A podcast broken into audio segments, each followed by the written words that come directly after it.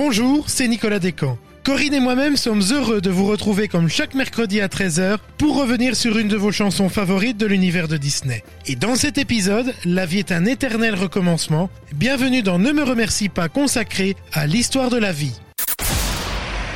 Ne me remercie pas. Du Disney plein les oreilles, Nicolas Descamps, Corinne Yarnaud sur DLRP.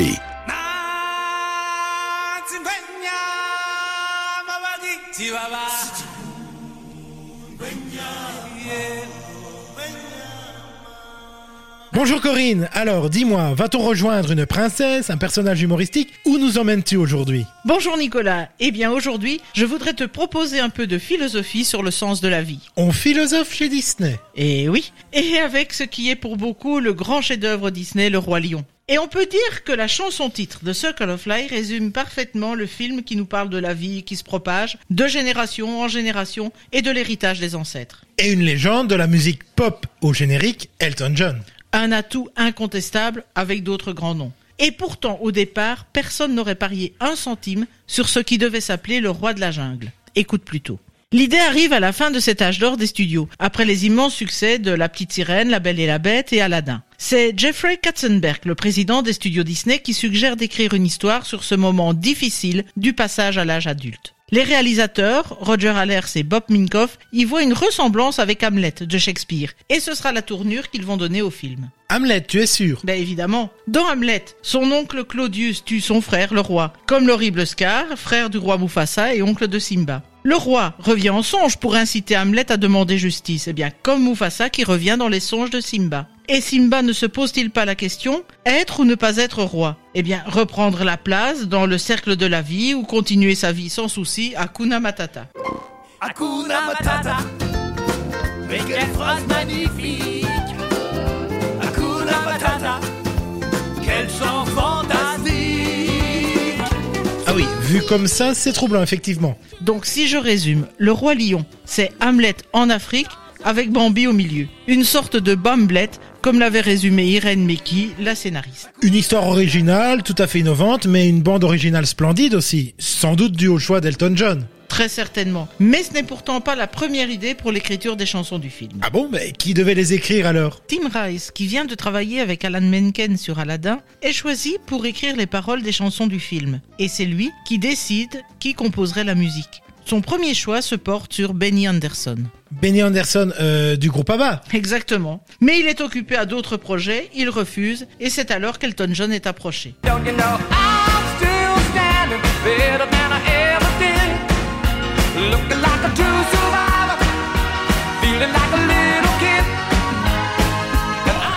Elton John comme second choix, il y a pire. Oui, mais il va commencer le travail avec hésitation, pas vraiment sûr du succès. Et on peut le comprendre, quand il s'est trouvé assis devant une première phrase qui disait « Quand j'étais un jeune facochère ». Ben moi je comprends que Sir Reginald Kenneth Dwight se demande ce qu'il est venu faire là. hein. Ouais, pas vraiment son style habituel, en effet. Pas du tout. Mais heureusement, il a persévéré et son travail lui vaudra trois nominations aux Oscars pour Can You Feel the Love Tonight, Hakuna Matata et The Circle of Life.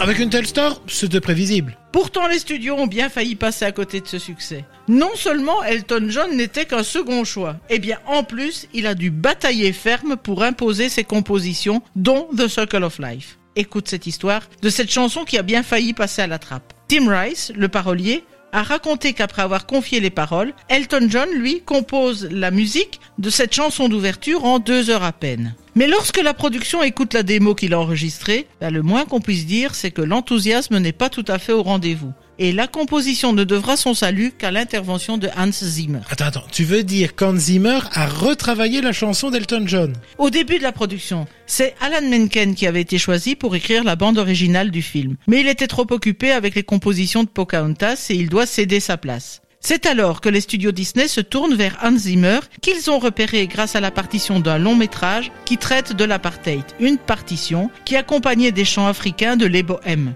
Pourtant, dans un premier temps, Hans Zimmer refuse. Il est peu convaincu de porter la mise en musique d'un film d'animation. Mais il est aussi le papa d'une petite Zoé, et l'emmener au cinéma pour regarder un film dont il a écrit la musique, eh bien ça le décide. Oui, bon, cela n'explique pas qu'il intervienne sur la chanson d'Elton John. J'y viens. Nous en étions donc au moment où la production n'est pas convaincue par la version démo d'Elton John. Mais avant de la retirer, on demande à Hans Zimmer d'y ajouter une saveur africaine. Zimmer fait aussitôt appel au chanteur sud-africain Les Bohèmes. Et après quelques essais, il crie le fameux Nancy Gonyama Bagiti Baba. Le nouvel arrangement est proposé avec des instruments et les vocalises africaines. Et ça passe. La chanson est conservée même si personne n'a vraiment saisi le sens de cette introduction. Mais oui, mais ça veut dire quoi, ce Nance... euh, Nancy Gonyama Bagiti Baba. Oui, voilà, c'est ça. Oui.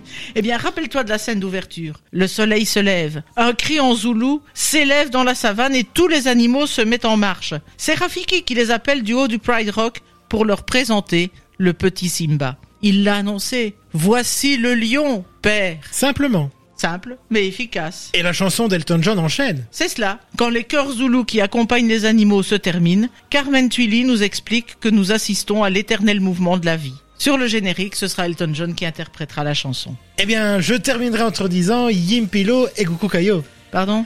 Yimpilo et Gukukayo. Ça veut dire c'est la vie qui tourne. Oui, j'ai travaillé sous l'eau. hein. en tout cas, à bientôt Corinne pour une nouvelle chanson dans Ne me remercie pas. Et quant à vous d'ailleurs, n'oubliez pas que vous pouvez retrouver l'intégralité de ces épisodes sur notre radio, sur dlrp.fr et en vous abonnant à notre podcast sur votre plateforme favorite. À bientôt Corinne. À bientôt Nicolas C'est l'histoire, l'histoire